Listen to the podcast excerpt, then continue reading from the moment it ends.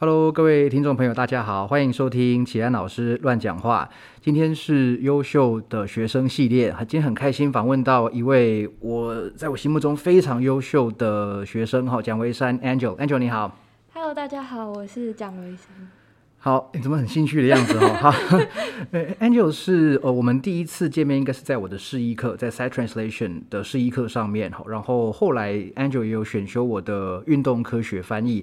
那其实，在呃，因为 Angel 现在是政治系大五的学生嘛，然后他有修。翻译学成好是笔译组，那很厉害，其实也蛮突然，因为本本来我们并没有太多，就是说有聊天交流的机会，那是很后来才得知说你申请上了 Miss 呃 Middlebury Institute of International Studies at 呃 Monterey 的 TNI Translation Interpretation Program 哈，这是一个名校哎，这是一个名校哎，那我觉得很不可思议哦，就是说。嗯，在自己教的学生里面，可以有上这样子的名校的的状况，我觉得蛮厉害的。那是不是可以请你谈一下，呃，为什么你一开始会读政治系，然后后来又怎么样会接触到翻译学生的课？呃，我会读政治系，其实就是分数到了嘛。就我那时候是用繁星上台大的，哦哦，然后就我的爬数就是不够填我想要的去的科系，就那时候我想去。正哎，我想去外文系或者是国企，对，嗯嗯，那时候想说就先进来，然后到时候再转系看看，对，然后可是大一进来的时候就有点混嘛，然后就来不及转，也不是来不及，就是成绩不够可以转系，然后就留下来读政治系，然后因为那时候有一阵子蛮迷茫的，不知道自己到底适合什么，然后觉得哎，我好像从以前到现在英文都还蛮好的，然后就很合理的就。试试看外文系可以的东西，然后就发现有翻译这个领域，嗯，然后我就先去台师大那边修了他们的推广班，对推广班的课，然后之后觉得好像这还是蛮喜欢的，然后才申请台大翻译学程这样子。那你应该遇过。一些以前教过我的老师吧，你你有印象在那边遇过哪些老师吗？我是上到张宗安老师的课。哦，OK，OK，他是我学长，对对对，他现在在东吴大学当，对对对对，应该是副教授还是还是教授嘛？哈，对。那所以因为你是因为他而喜欢口译的吗？这是我第一门上口译的课，这样。运气很好，第一门口译课遇到遇到。遇到 Steven 学长哈，非常非常优秀的一位学长哈。那哎，你你你以前高中读哪里啊？我读云林的振兴中学。哦，OK，私立的学校。哦，对对对。所以你们学校能够上台大的数，那个学生数应该不多。每年大概十个以内嘛，十个以内，跟我那个年代的台中二中差不多，但但现在应该我也不知道不知道怎么样哈。所以那呃，等于说你是先接触到了推广班的课程之后，然后才去，你应该早就知道学校有翻译学程嘛。我其实应该是先知道。推广班之后才发现学校有翻译学程，哦，然后就发现课名什么的，好像也不会太陌生，好像蛮有意思的，就来申请。对对对对对。OK，那为什么那时候选择笔译组而不是口译组呢？因为我那时候是先知道了有 Miss 这间学校，嗯，然后我就先去看了他们的学校的课程嘛，然后我就很喜欢他们学校的一个 program 是 Translation and Localization Management，嗯，对，它就是本地化管理。然后我就觉得，嗯，这个 program 应该不需要那口译吧？我就想说，那就申请笔译就好了。哦，所以你在申请的时候已经考量到研究所的那个未来规划了。对对对对对。所以在申请学程前，你就很确定要申要要往美国的研究所去去攻读，这样。那时候是这样想。哇，然后到现在一切都是按照你的计划在进行。呃，算是，但中间有一小点。本来想要放弃这条路，这样哦，好，也许等下我们有机会再谈哈。好，那所以说等于说你同时，所以这样子的话就变成必须延毕，对不对？你延毕是因为因因为要修，不是？哎，不是，是其他原因。就是那时候一一来是疫情嘛，因为我其实大四的时候就已经申请到 Miss，嗯，然后那时候觉得担心疫情的关系，所以我想说那还是先延毕一年再看看。对，然后那时候是刚好就是有点不太确定到底。读这个到底是不是最适合我的？就有一度有点困惑，哦，然后想说延毕用这一年来好好的思考一下，这样。OK，结果发现翻译还是真爱，对不对？哎，对对对对，可以这样说。呃，你除除了翻译之外，你你你中间有想过要往哪个地方发展吗？哦，我有想过要转到资管领域去，对。然后嗯，应该是因为那时候我去了一间台湾的呃翻译新那类似新创的翻译公司，然后去实习，然后就是那个环境我自己没有很喜欢，嗯，然后就感觉好像在这个领域感觉看不到我的未来嘛，哦，然后所以那时候就加上我就一直查一些专领域的东西，然后因为现在就是。科技的时代嘛，然后就是查到各种就是科技领域的消息，然后所以觉得嗯，好像可以试试看这样子。所以你应该也修了一些资讯管理相关的课程。对对对，我有修一些基础的他们的必修课。那你的心得是什么？心得是。好难哦，很难。对，因为本来也算是没有类似的基础嘛，对不对？对对对对对，几乎是从头开始。对，从头开始。嗯，然后你以前高中应该也是念社会一类组。嗯，对，嗯，就就就是一个嗯 非常典型的文主人这样。那所以你对政治科学是比较没有打算往这方面走吗？哦，就是我有试着要喜欢它嘛，嗯，但是 试了好几次之后，觉得真的不是我。可以做的事情。OK，哎，我的印象中啊，政治系像社科院的必修课是不是相对没那么重？对，所以比较多空间可以往外探索，对不对？因为我记得以前我们我念社会系嘛，那社会系我记得大一的必修两门，就一个学期两门课，然后大二也是一个学期两门课，大三就只有一门必修，所以其实系必修加起来，呃，三年六个学期也才。三十吗？还是四十学分？其实真的不多。你们应该，你们是差不多吗？我们应该也差不多，就是蛮少，然后 loading 也不会很重。哦，对对对，就是说要我我，就是说要混过去，要过那些课很容易，非常的简单。所以等于说，你你跟你的同，就是说你们同学们很多会有往不同的科系去去去探索，这样。对我身边的朋友几乎都走其他的领域，这样子。啊，这样系上同学感情好不好？系上吗？是还不错，但是因为我们系很大，所以就蛮分散的。对对对。OK OK，就除非说有一样的课，不然很可能是同学们是一年一个学期都没见到几次面，或者有些根本就是不知道他也是我们系的同学。嗯对，哦，大系大系是这样，对外文外文系其实有有点像是这样子哈。好，那呃，不过刚刚讲哦，虽然你申请的是笔译组，但好像笔译课跟口译课你都修的差不多了。对，都有各修。你现在学成应该收集的差不多了嘛？差不。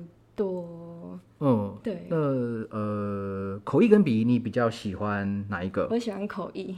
嗯，好啊，为什么？因为我觉得笔译需要有很大的耐心嘛，很多的耐心，然后也要静得下来做事情。然后我觉得我的个性好像，就是我可以短时间做这件事情，但如果长时间叫我一直做的话，我可能会受不了。嗯，然后口译的话。我很我还蛮喜欢讲话的嘛，嗯嗯，然后我很喜欢那种很刺激的感觉哦，所以你应该也是享受舞台的人，对不对？我觉得应该是不会怕跟一堆人讲话这样。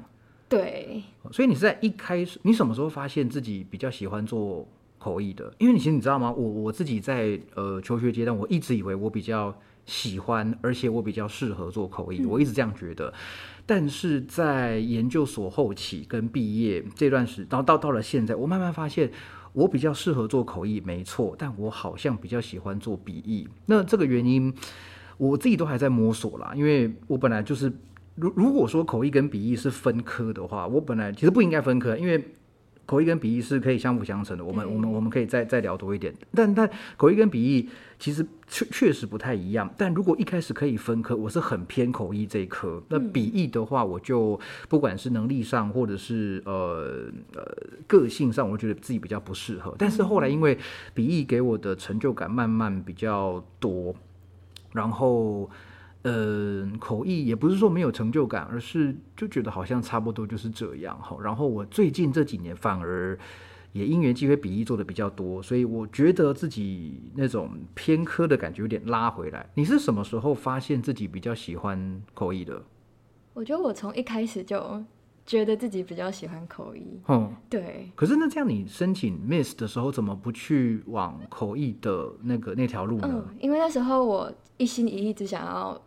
以后毕业能够留在美国工作，然后如果是走口译的话，基本上没有身份的话，应该是留不下来的。嗯嗯所以那时候我就有一点想说，好吧，那就为了可以留下来，我可以舍弃它。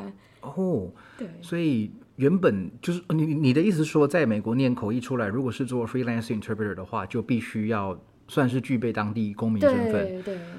哦，哎，你想的很远呢。对，因为我非常想要留在那边工作。OK OK OK，什么时候开始有这个想法的？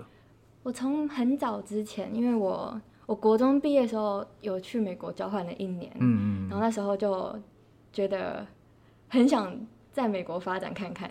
OK，所以从以前开始。然后你身边的人应该都支持你的决定。对对对，都还蛮支持的。啊，很幸运。哎，我发现我访问的学生啊，当然也没有很多啦，但是就是我我我我访问过的，或者是我预计要访问的学生，好像背后都有一个支持他的动力，就是父母啊，还是说兄弟姐妹，还是同才之间，其实都是蛮蛮鼓励性，不会说。呃，很希望你一定要怎么？当然，可能父母还是会给你一些建议嘛。但可能他们更尊重你想要往哪地方发展。只要他们，因为可能毕竟他们信任你嘛。那你在在在求学的过程中，父母有给过你什么呃阻力吗？或者是很强烈希望你做什么吗？还是说是看你自己？我大一的时候，他们蛮希望我可以读经济啊，或者是管院相关的东西，因为我觉得女生就很适合去。从事商科吗？对，但是我就告诉他们说，我真的不行，因为我试过一些课，嗯，然后就是非常的惨烈。对，你数学是不太好。我数学真的不太好。OK。对，然后从那之后，他们就再也没有，就基本上是没有再干涉过我的决定，这样。哦，这样这样真的蛮蛮幸运的。对，这个某种程度上不是我们自己可以控制的，因为我也遇过不少学生，就是。被一路上求学路上是被压着走了，压压着走。比如说我在之前品存那一集吧，就曾经就讲说我的同班同学曾经因为他以前想要考中文系，哎，对，你你你你记得哦，你你在听，真的哇，太太感动。所以他后来成绩考太好，然后被迫去读法律系这样。好，那你可可能也不知道是完全被迫，但是我想这种例子是是都是都都是有了。那我觉得在这点我们算是蛮。蛮幸运的哈，那你觉得在做口译的时候，或者说口译课堂上，你遇过你你你得到的，会你你会觉得哪些哪些成就感？你为什么会喜欢口译？嗯，我觉得是进步的感觉嘛，就是像从同步口译一开始没有办法同时听说，嗯，就会很挫折，然后慢慢的就是多练习之后，大概到学期的中后半段，就真的老师有请，就是同学当讲者，然后我们翻译的时候。就发现自己能够产出算是完整的东西的时候，就觉得进步很多。然后当下在做的时候很刺激，但是又可以做出来那种感觉，我就觉得很棒。有觉得从零被带到会的那种感觉，对，进步的很快。对对对。啊，逐步有这种感觉吗？你刚刚讲同步嘛？对，逐步的话好像没有同步那么刺激的感觉，但我觉得逐步又是另外一种考验嘛。嗯，对。那你觉得哪个比较难？我现在觉得逐步比较难呢。哦，你也觉得逐步比较难？哦，为什么？我记忆力不太好。OK OK。然后可能这些笔记系统还没有发展的很成熟嘛，所以会落掉一些东西这样子。对。不过其实适合做逐步跟呃，也不说适合，就是。有些人就是因为具备了某些特性、某些个性跟能力上的那个参数不太一样，他会同步做的比较有有自信，做的做的比较好。然后有人逐步做的比较好，那这个就这另外另外一回事了哦。所以呃，至少这两个都是喜欢做的，对对不对？好，那其实其实口译学校学校开的口译课，你应该就是示意、逐步口译、同步口译。对，你有学专业口译吗？没有哎。OK OK，所以口口译组应该就缺这缺这门而已嘛。不过如果之后到研究所，应该也也更多课程的机会。那笔译嘞，有没有一些呃印象比较深刻的课程？哦，我就像老师这学期上的运动科学翻译，嗯，就对我来说蛮有影响蛮大的嘛。就是我在上那门课之前。就是我没有想过书籍翻译好像其实蛮有趣的，哦，就因为像我刚刚说，我觉得我个性不太适合做那种需要非常大量细心，然后长时间在电脑桌前面做事情的工作嘛。嗯，可是就是上课，然后就做作业过程中，我觉得自己。比如说查找平行文本资料会变很速度会变很快，嗯，然后做的过程也蛮喜欢的，然后就觉得嗯，之后如果有机会啊，也会想翻翻看书籍这样子，嗯嗯嗯，对对对，翻书是一个坑哎，真的，一开始我我我我第一次接到书的翻译就的的前一刻都还是打定主意，因为我从研究所就曾经对自己发过誓，我绝对不要翻书，直到我接到书的前可能什么十分钟吧，都都是没有想要做这件事情。可是，一开始做，真的就就某种程度上停不下来了。可能也会因为我我我也不知道为什么了，好，反正反正这个很看机缘呐，哈，你大概也也不会说从从从现在开始去。找就很主动找书来翻，但有机会你应该是可以试试看。嗯，有。那你自己有没有特别喜欢的领域？我蛮喜欢看自传的嘛。嗯，对。然后其实没有特别想要哪一个。嗯，对对对对对。不过以后应该都可以兼着做嘛，哈。对，哎，那那有没有其他比较好玩的课，或者是你觉得很挫折的课，也可以讲。很挫折的话，对，反正我们我们我们我们节目就是不要攻击到任何人，对，啊，那其实都都可以讲这样。很挫折的话，我觉得法律翻译吗？嗯，对，就一来一来我不是法律系的嘛，然后法律文本本来就蛮硬的，嗯，然后就上了一学期下来，我还是不太知道应该要怎么处理法律相关的东西，嗯，所以我现在如果因为我我现在会偶尔就接个小案子这样，然后如果看到是跟法律相关的东西，我就一律不会想要做它。哦，对。可是应该还是有学到一些原则嘛，学到一些处理的方法，但还是不太有有把握这样。对对对，觉得那是太难了。哦，然后笔译的课，哎，现在的课很多哎，你还修过哪些课？我还修过电文翻译，我有修过。嗯嗯然后 IT 行销文本。还有，怎么突然间想不起来？其实课有点多。对，嗯，但这几门是我印象比较深刻的课。OK，OK。对对对。而且每个老师其实上课方式都不太一样，出作业的方式都不太一样。对对对。这样这样很好啊，这样就是从不同人身上汲取到不同的想法、经验，跟大家不同的际遇哦，那整个散发出来感觉不太一样。对。哎，你刚刚说你现在开始接一些案子，对，是什么样的案子嘞？嗯，有些是翻译社给的案子嘛，然后有些是呃影视的，哎，这是 subtitling 那种的，对，字幕的，对字幕的，嗯，然后有些是一些计划案的翻译这样子，对。然后这些都是翻译社吗？还是有一些是？有些不是翻译社，哦，是私人的案件这样，私人的案件这样子，嗯嗯嗯，那。其实应该不太好赚了哈，如果纯粹以钱的角度来看，不太好赚。对，真的很不好赚。然后都是英翻中吗？呃，英翻中、中翻英，少数的中翻英。少数中翻英。对对对。OK，那呃，就当做是赚点外快嘛。对啊。那你有其他打工吗？打工的话，家教算打工吗？呃，算，家教是一个很暴利、那个 profit 的那个利的的一个的一个打工。对，就只有家教，然后跟当老师的研究助理嘛。哦，OK OK OK。嗯。那哎，那你有接过口译的 case 吗？口译目前还没有，但是我试着要去偷偷看，嗯，对，但是还没有消息。对啊，你刚刚讲那些案子，翻译的案子，你是怎么怎么找到的？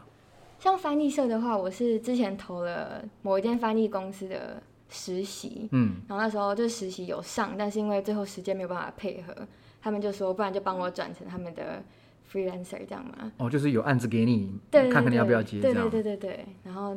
那个算是其中一个案源嘛，嗯，然后另外一个话是就是透过朋友介绍，然后他是那个老板，他是自己在开工作室的，对对对，然后他就是做一些医学啊、计划案之类的，嗯，对，然后会需要文件的翻译，对对对，哦，那那字幕的的 case 是怎么来的？哦，字幕那个那是从 LinkedIn 上面来的。对对对，LinkedIn 是就是一个呃零音，就是那种像一零四嘛。哦哦。对对对，然后它是国际，算是国际通用的嘛。嗯。对，然后就是上面还蛮多国各种翻译公司的 HR 都在上面招人。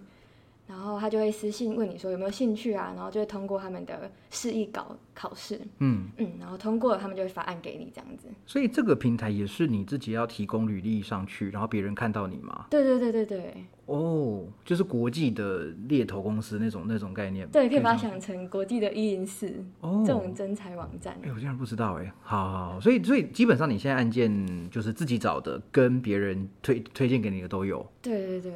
嗯，家教其实也差不多是这样。对，但我觉得家教好困难哦，就我很不会教学生。你是教教英文吗？对，教英文。然后有没有特定的年纪？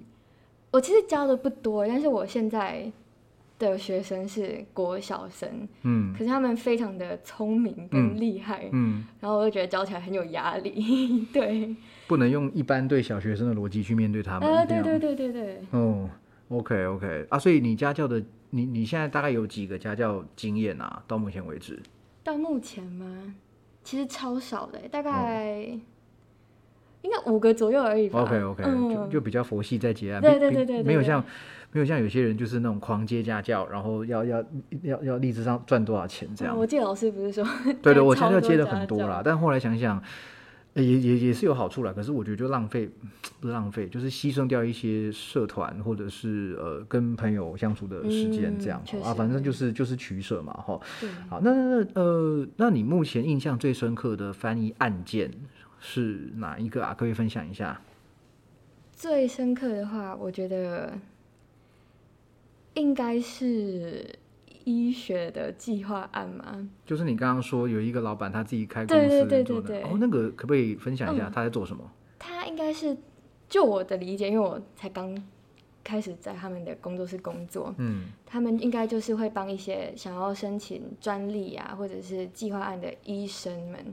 就帮他们处理所有的文件处方面的东西，对，所以他们就要从跟医生们讨论他们到底想要做什么样的专利、什么样的申请，然后帮他们拟出 PPT，然后把它转成文字稿，然后再把它做翻译，然后包含排版啊等等，就等于是全部把它包下来这样子。嗯，对。哦，所以不是只有翻译，而还包括了呃，有某种程度上编辑，然后美美编。对。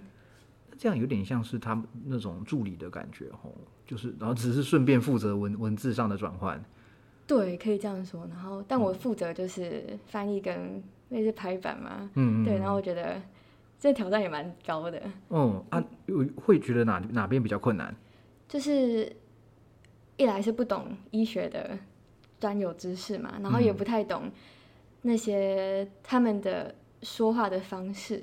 所以我一开始做的时候，就是会被改掉很多。哦。对，然后就会觉得哦，好可怕，怎么被改这么多？然后慢慢就要去模仿他们写的方式嘛。那他们会有人教你吗？还是都是基本上自己摸索？就基本上自己摸索，就是看医生那边修改的东西，嗯，然后自己来，就是回来重新看一下，嗯，对对对，然后再慢慢修改这样子。哦，但他们怎么怎么说呢？会。你你你你搞交回去之后，他们会看看，然后跟你说哪边要再改，然后你要自己再想办法修改，这样。呃，有些是这样，然后有些是他们会直接帮我改掉，哦哦，然后会叫我再重新审核一次，看有没有哪里有疑虑的这样子。OK OK，所以好像算是一个蛮合作的一个感觉。对。大家一起把一个事情做好，这样不会说你这里不好，这里不好，然后丢给你自己想办法，也不会。对对对对，哎，这也不错哎，这个是一个蛮好像蛮不错的工作环境哈。那还有吗？还有没有印象深刻的一些案子？还是就差不多就是翻译这样？我觉得字幕翻译也蛮困难的嗯，就是因为他们的一来是时间很赶嘛，就是哦，我发现。真正接案跟学校上课最大的差别就是那个时限，嗯，对，就学校作业可能老师会给一个礼拜的时间可以慢慢做，嗯，可是接案之后就觉得他们可能今天给，然后你明天就要回传，这好像是常态嘛，然后就会觉得非常的时间上压力，然后因为给的薪水有时候也不是很高，你就真的会觉得没有办法完全的投入下去做嘛，就是你不能真的花这么多的时间去做，这样会没有那个。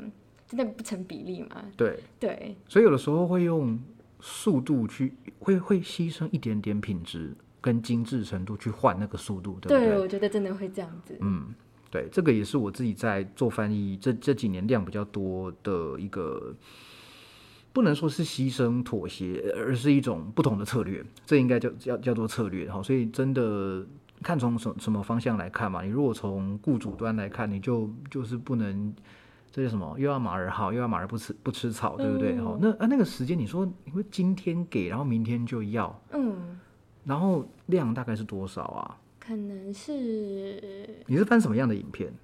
什么样是纪录片，然后有些是影集，对，然后长度的话，就大概都是二十几分钟嘛，嗯。或者三十几分钟，可是我现在就是刚做，所以速度还没有办法很快。然后是听打吗？还是有稿？他有稿子给你，对对对。那那那那会快很多。对，听打直接翻真的是，我觉得真的好可怕的。对，那是一场噩梦，很可怕。啊，通常比如说影集好了，三十分钟的影集，你要打大翻多久？呃，哦，其实有分，因为我现在接到的案子，他们都会先把音先转成简中，然后把英文跟简中的版本都给我，然后叫我把它处理成繁中。嗯，对，然后所以。这样的时间就会又再缩短一点嘛，我就不用真的直接从纯音转到纯中。对。但我大概也是要花个可能五六个小时在用吗？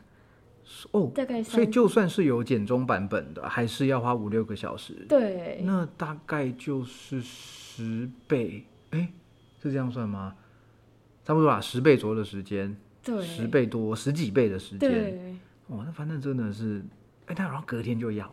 通常就隔天或者是隔一天半之类。所以如果你你决定要接那个 case，基本上你这两天就就就就就满了。对，就要很绷紧神经，然后开始一直狂做。嗯，哎，那你这样，你还每每个每个礼拜作业期都都都有交，都没有死交过。对。哇，真的很厉害。没有没有，真的不简单。哎，不过其实这是一种习惯哦，你应该也不会允许。像我我我我猜啦，你在。考试做报告或者是一些有时间的东西，应该很少拖欠，对不对？如果我觉得很重要的话，我就不会拖。哦哦，觉得很重要的这样。OK OK OK。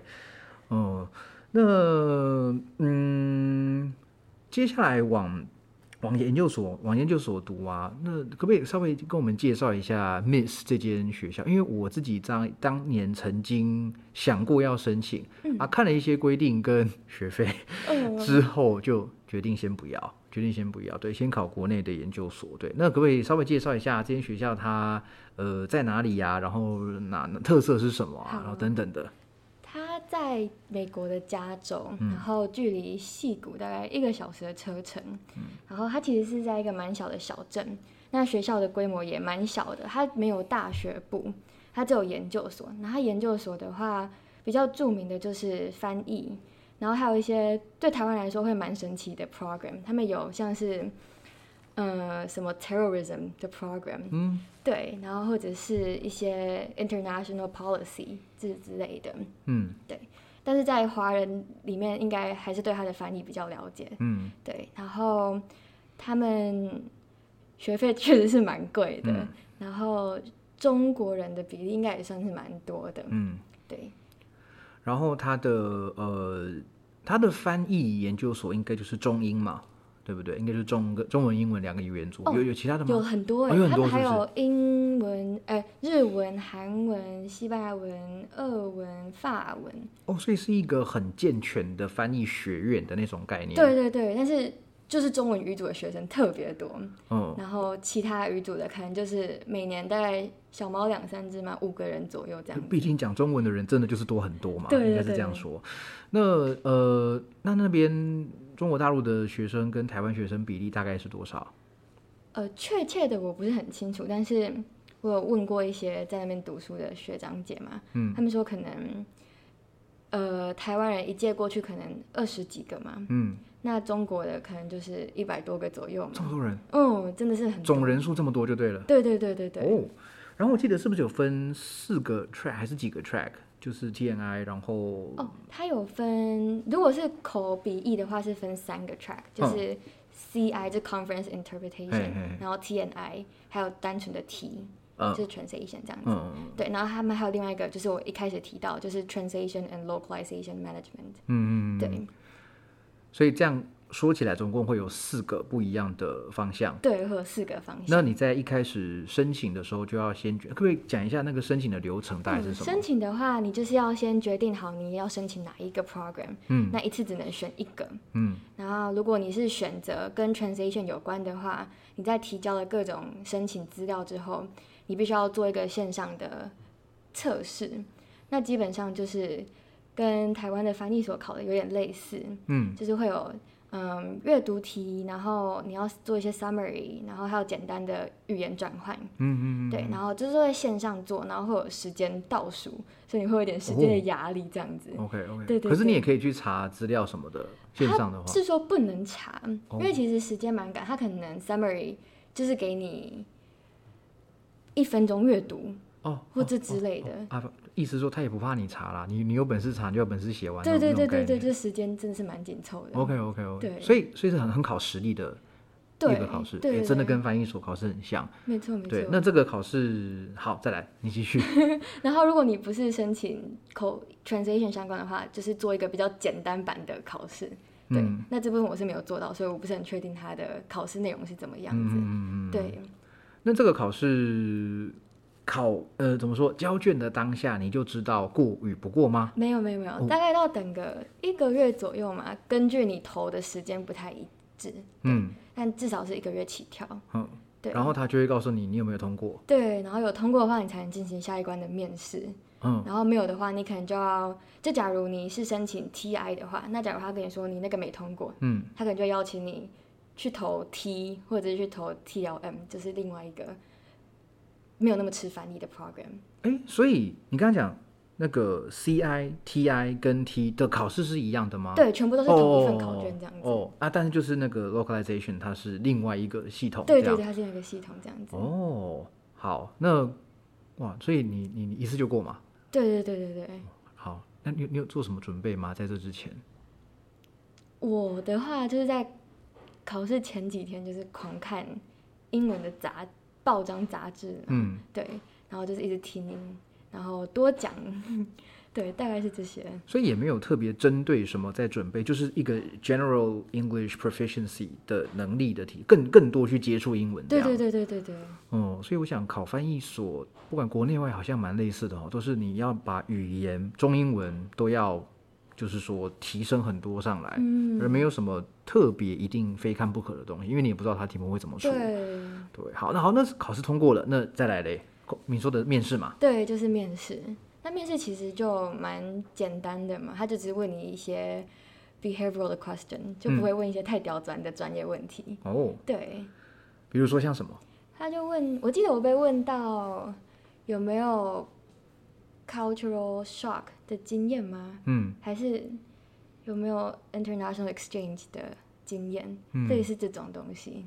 哦，蛮个人经验的。对，他蛮在乎你怎么讲述你的个人经验这样子。所以在面试都不不会考你口译，不会让你直接做口译。完全不会。哦，也不会说，因为我记得像在翻译研究所的第二关面试，就会有直接做口译，然后做摘要。嗯，然后也会有。有一个题目，我觉得到现在觉得蛮酷的，就是刻漏字。但那个其实不是刻漏字，那是刻漏句。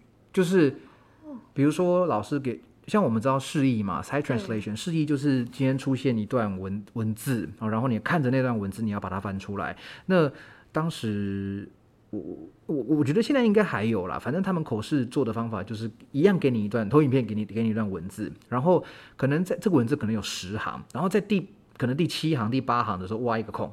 然后老师就说：“来，你现在从头开始阅朗读，朗读到那个空格的时候，你要直接用你的想法去填空，然后再接到后面去。我觉得，我觉得这还蛮酷的，这这个能力还这还蛮好玩。而且你你们也没有考这个？没有没有没有。哦，就是一些个人的东西这样。哎，那有通过第一关的人，应该这样讲，第二关的录取率大概是多少啊？这我就不知道哎，但是。我上网查资料，就中国那边学生的说法是，应该如果你通过考试那一关，基本上后面不会被刷掉。哦，他只是想确认你应该没有，就是这口说能力差太多这样子。OK，对。所以假假如说我要申请 Conference Interpreting，那我第一关过了，嗯，那如果发现说我的口说好像不太 OK，他会请我去别的组这样吗？呃，我觉得可能会，但是我不是很确定。OK OK，反反正就是你你当时想要申请的这个，你就很顺利的都过关了。对对对对对。所以第二关过了，应该也是差不多一个月吗？他告诉你结果大概两个礼拜左右。哦，比较快一点点。对对对，比较快一点。然后就知道结果了。对对。哇，然后就尘埃落定了，就就哎，只是现在到底能不能出去，也是一个，还是说你已经确定可以去了？我这次是想说，不管怎样，我都一定要去。就是，即使疫情严重，我应该还是想要去。嗯，那那你那那你预计什么时候过去啊？应该八月十几号啊，暑假的时候就过去。对对对对对。对啊，那不管怎么样，反正，哎，算了，疫情的东西还是很很不好说。但是希望是一切顺利。然后那边预计是要就读三年，两年，两年，两年。然后他们不需要写论文。所以跟台湾蛮不一样的。哦，所以只要通过那边的训练课程，对，就可以。对对对对对。哦。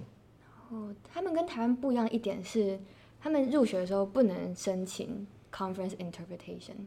就只能选 TI 或者是 T，嗯嗯嗯。然后如果你在硕一下通过他们的考试，就期末考不要被当掉的话，嗯，你就能够升到 CI 去。哦，那跟师大的那个资格考有点像，就是师大的是我，反正现在我不知道，我就讲过那时候啦，反正就是应应该还是一样，就是分会议口一组跟口笔一组。嗯，那呃，会议口一组的一下的时候，硕一下会有一个 qualification exam，那。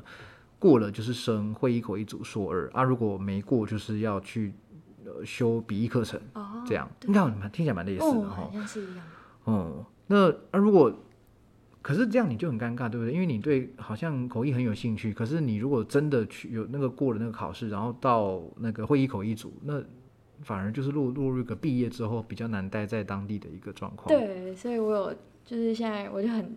很紧张，我就先问了一下那边的学长姐，嗯，然后他们就说，就有一个最好的办法就是读三年，嗯，然后就是有点像 double major 嘛，你就再去修一个 T L M 的课，OK OK，对，哦对哦，这样子的话就多，嗯嗯，就等于可以拿两个学位，然后可以抽三年的工作签，嗯，对对对对对，那呃有。怎么说呢？在那边的台湾，就是说留在美国工作的台湾人多不多啊？就是已经是从这个学校出来，然后留在那边工作的。我问到的是说，如果是转到 TLM 的话，基本上想留的都可以留下来。嗯，对对对，除非是自己不想留的。嗯嗯，哦，对。但留下来应该会就是在呃那边的公司行号上班，比较没有办法做。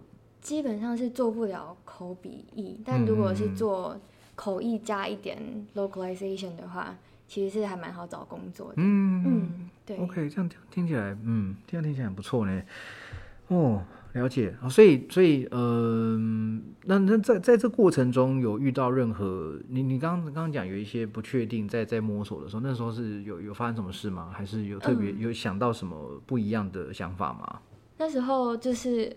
很现实的考量就是薪水问题嘛，嗯，对，就是如果想要留在美国工作的话，就看到他们的薪水，就毕竟文科出来的薪水跟现在，比如说你是 CS 毕业出来的薪水还是蛮大的落差，嗯就可能我们出来毕业薪水可能就是落在五万到七万美金之间，嗯，然后但如果是从事 software engineering 之类的，可能就是十万美金起跳嘛，嗯，对，然后所以。如果又住在比较贵的加州湾区的话，就其实生活可能没有办法像在台湾一样过得这么充裕嘛。对，然后我就觉得这是一个一大考量嘛。然后加上我还是会担心，如果我要回台湾的话，我应该要做什么工作？嗯嗯。那如果我那时候是选择做 T L M 的话，回台湾可能发展性就没有像做口笔那么好。嗯嗯。对对对对对。哦。所以我就会。蛮担心，假如我在美国留不下来回台湾的话，我会不会找不到工作？嗯嗯嗯嗯。哦，这个不知道哎，没有没有这个经验。但我想，如果你都有能力出去，也有能力待在那边，回来，呃，饿不死你吧？我我自己我自己觉得啦，应该是不太，至少没有听说过这样子的事事情，因为。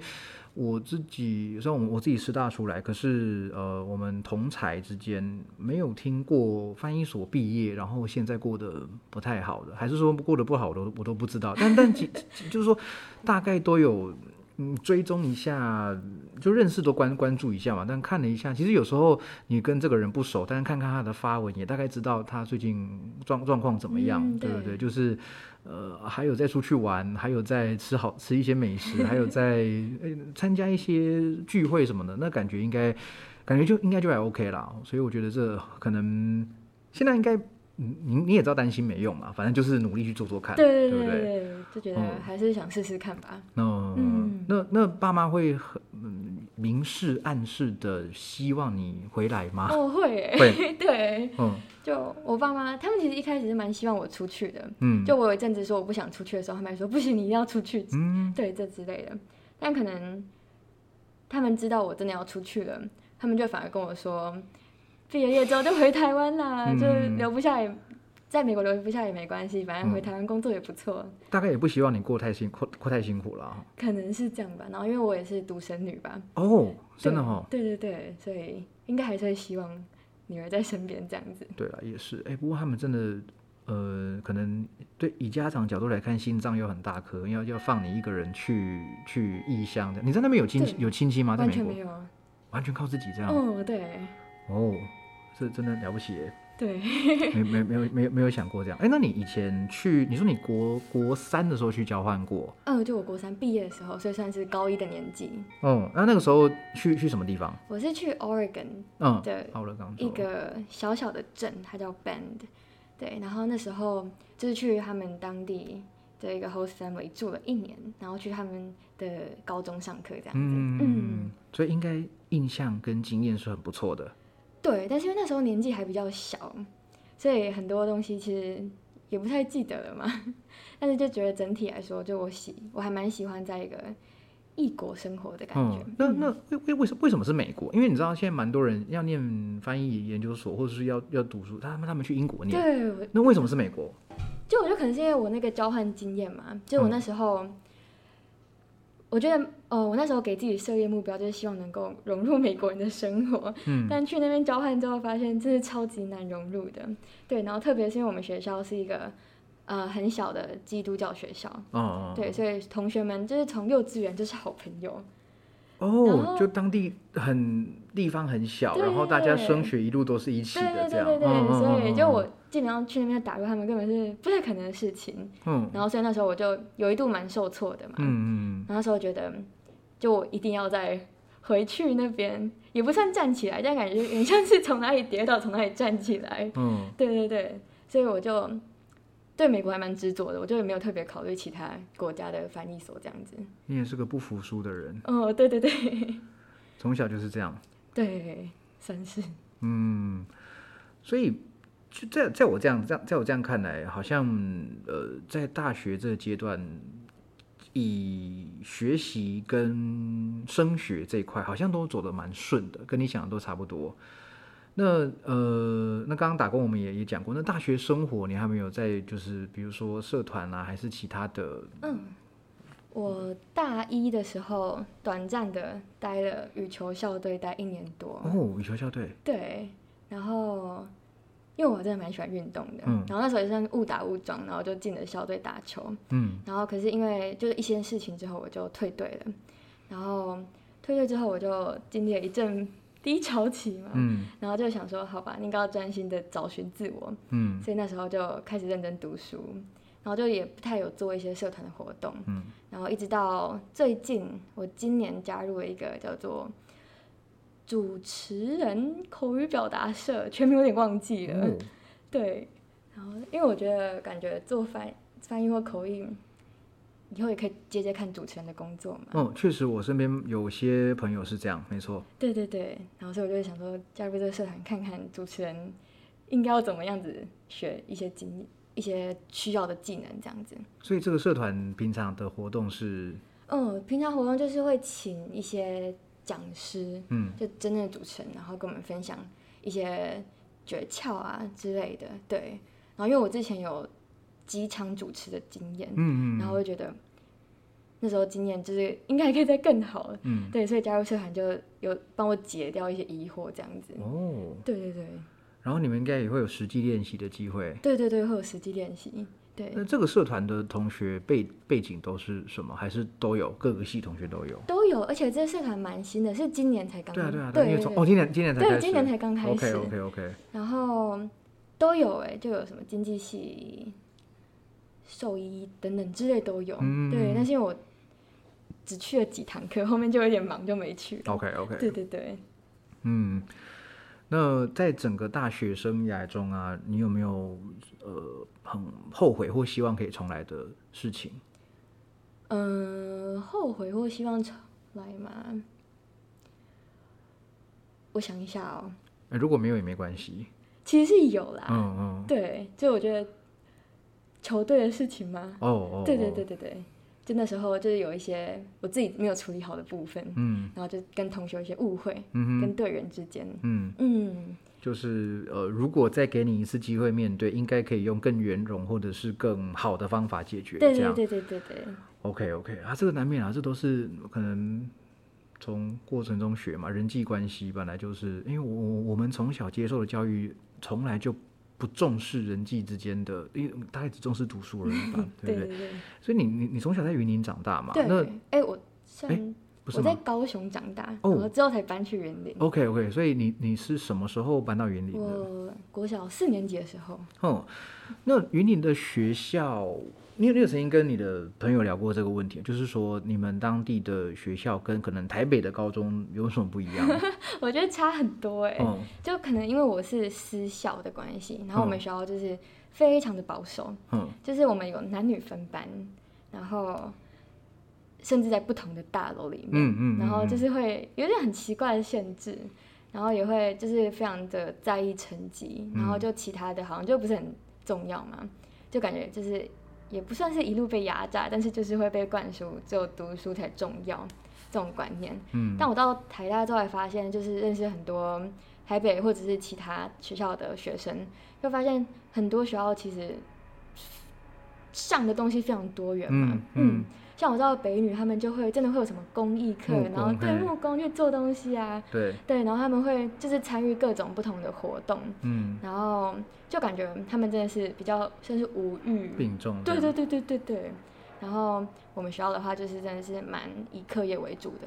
所以你有经历过那种艺能课的课被借去上学科考试的经验吗？我我们是没有，但是大家也都。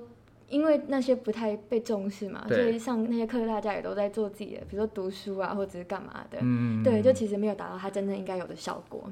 就算是一个比较典型的私立学校，就对了。对对对对。哎，我记得有听听那个朋友讲到台中台中的味道中学，嗯，对，好像听说是男生女生使用使用的楼梯是不一样的。同一栋大楼可能会有就是男生班跟女生班，但据说他们就是有有太绝了吧？好像楼层还是楼梯是分开的，就是你是不能在那个呃异性的那那边那边逗留这样。那甚至以前我就读的国中也有。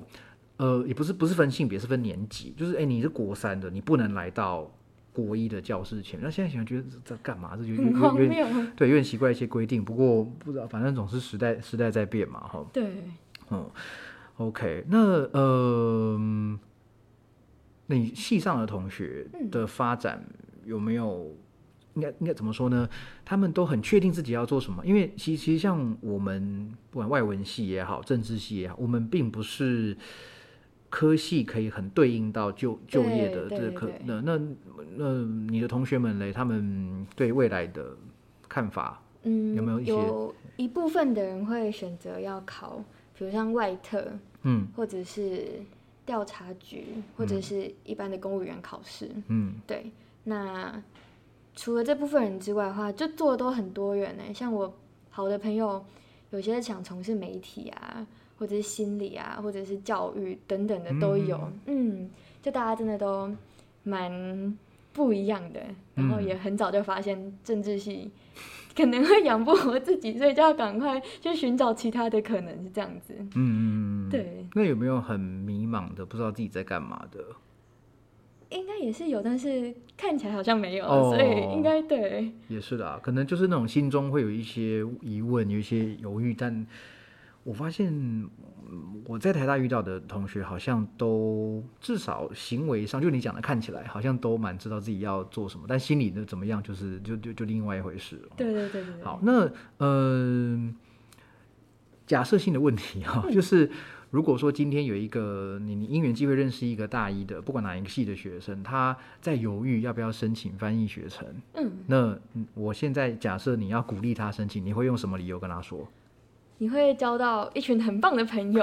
OK，嗯，就是我现在非常好的一群朋友，就是都是来自翻译学程的。对对对，然后也不知道为什么，就是可能现在班级人数都蛮少的嘛。对，实务课程大家都都会彼此合作，都会认识嘛。对对对对对，然后就会就去吃饭啊，干嘛的，然后就会变得还蛮熟的。嗯嗯嗯，对我觉得这是最大的收获之一嘛。嗯。那另外的话，应该就是你可以。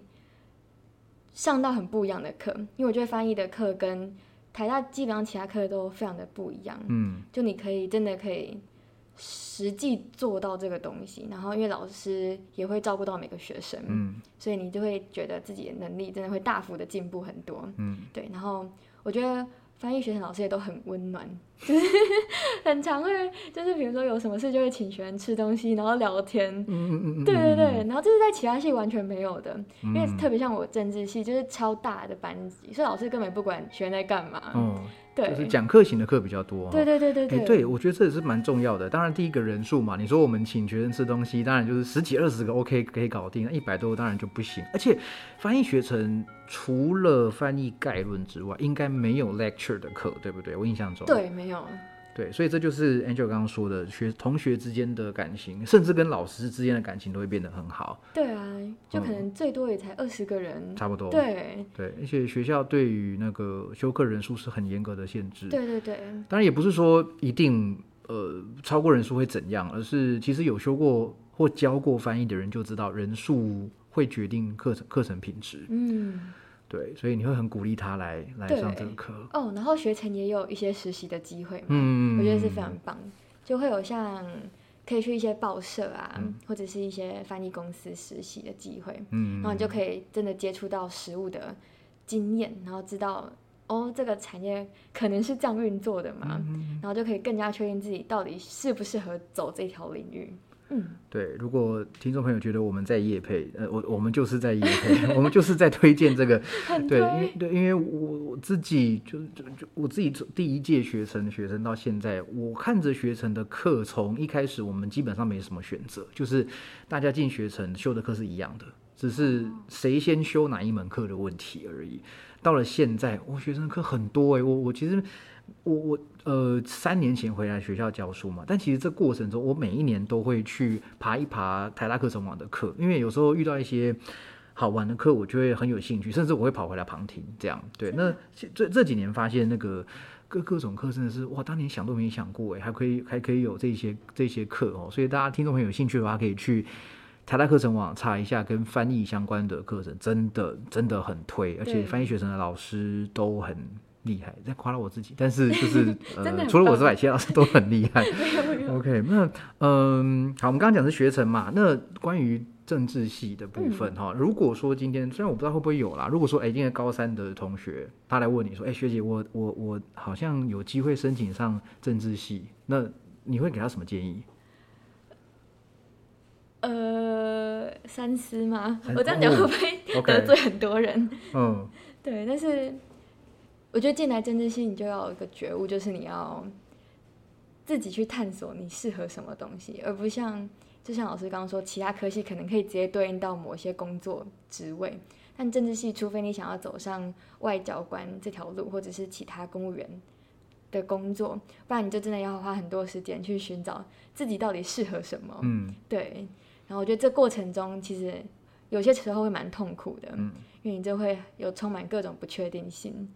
而且常常看运气哈，就像你接触到是那个翻呃师大的翻译推广班，对，也是机缘吧，算是吧，嗯，对，对啊，然后就默默默的就开启了这这个门，这样。对，当时去上那个课的时候，应该还没有这么确定以后会往翻译发展。对，那时候只是觉得哎，好像有兴趣，可是也不确定到底会是怎么样子。嗯嗯，对，真的很。很妙，对那个人人生的过程就是就是这么样奇妙。对，好，那最后想问你一个问题，你有没有什么话想要对听众朋友说？嗯，多听这个 podcast，我觉得很棒。最实际的建议，没错。对对，没有我问这个问题的那个诶背后，当然就是每每一集我都要问这个问题，对每一集来宾我都要问这个问题。然后你可以根据你怎么说呢？因为每一个频道总会有他自己的。T A 嘛，Target Audience。那坦白讲，我真的不知道我的 Audience 听众的分布是怎么样。但是很广哎。对，那那你有没有什么话想要对你的后后进，比你比你年轻的这些人说的？有没有？哦，我觉得要勇敢的去做自己想做的事情，嗯，就努力去争取吧。你只要有争取的话，就会有机会。嗯，就比如说你看到一个你很想做的事情。可是可能他没有公开的说我们有这个缺，你就勇敢的写信去问他们，嗯，那搞不好他们突然有需要的时候就会想到你，那你就可以得到这个机会，嗯，对对对，所以我觉得所有事情都要自己主动去争取。哦，而且这让我想到一句话，这个是从别的频道上听到人家讲，就是事实比你想的还要仁慈，也就是呃，意思就是说，有时候我们会被困在自己的。小剧场里面吗？嗯，这个很常出现，比如说中学生、小学生那种情窦初开的时候，想要跟人家告白哈，然后你就一直很犹豫，说我我我现在表达这个，他会不会呃很反感啊，不喜欢我啊，会不会拒绝我什么的？可是你你其实你你仔细你理性去想一下，就是就算今天告白呃失败了，又也不代表说两个人关系一定会破破破灭，也不一定他他一定会拒绝你。那就算他没有答应你，那至少。你把一件事情讲出来了，也许你们两个人之间的交流跟默契跟以前就很不一样了。对，所以说有时候我们会被卡在自己的一些想法，卡在自己的一些小剧场，然后因为很担心、很害怕什么的，觉得这个这个是很不必要的一个小剧场。可是要克服它，需要一些练习，对，需要一些需要一些经验啊。那可能跟你应该也是比较怎么讲？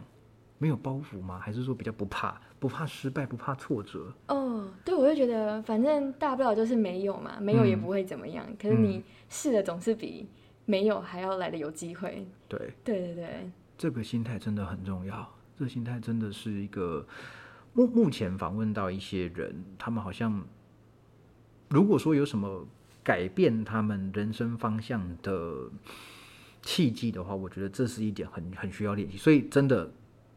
这这个观念就是，反正你也没什么好失去，你就去试试看的这个心态。呃，年轻的朋友真的，哎，我的年轻跟你的年轻定义可能不太一样哦。但反正就是自己觉得自己还年轻的朋友啊，其实不一定要年轻啊，反正都都可以大胆的去尝试一些，呃，尝试一些事情，这样哈。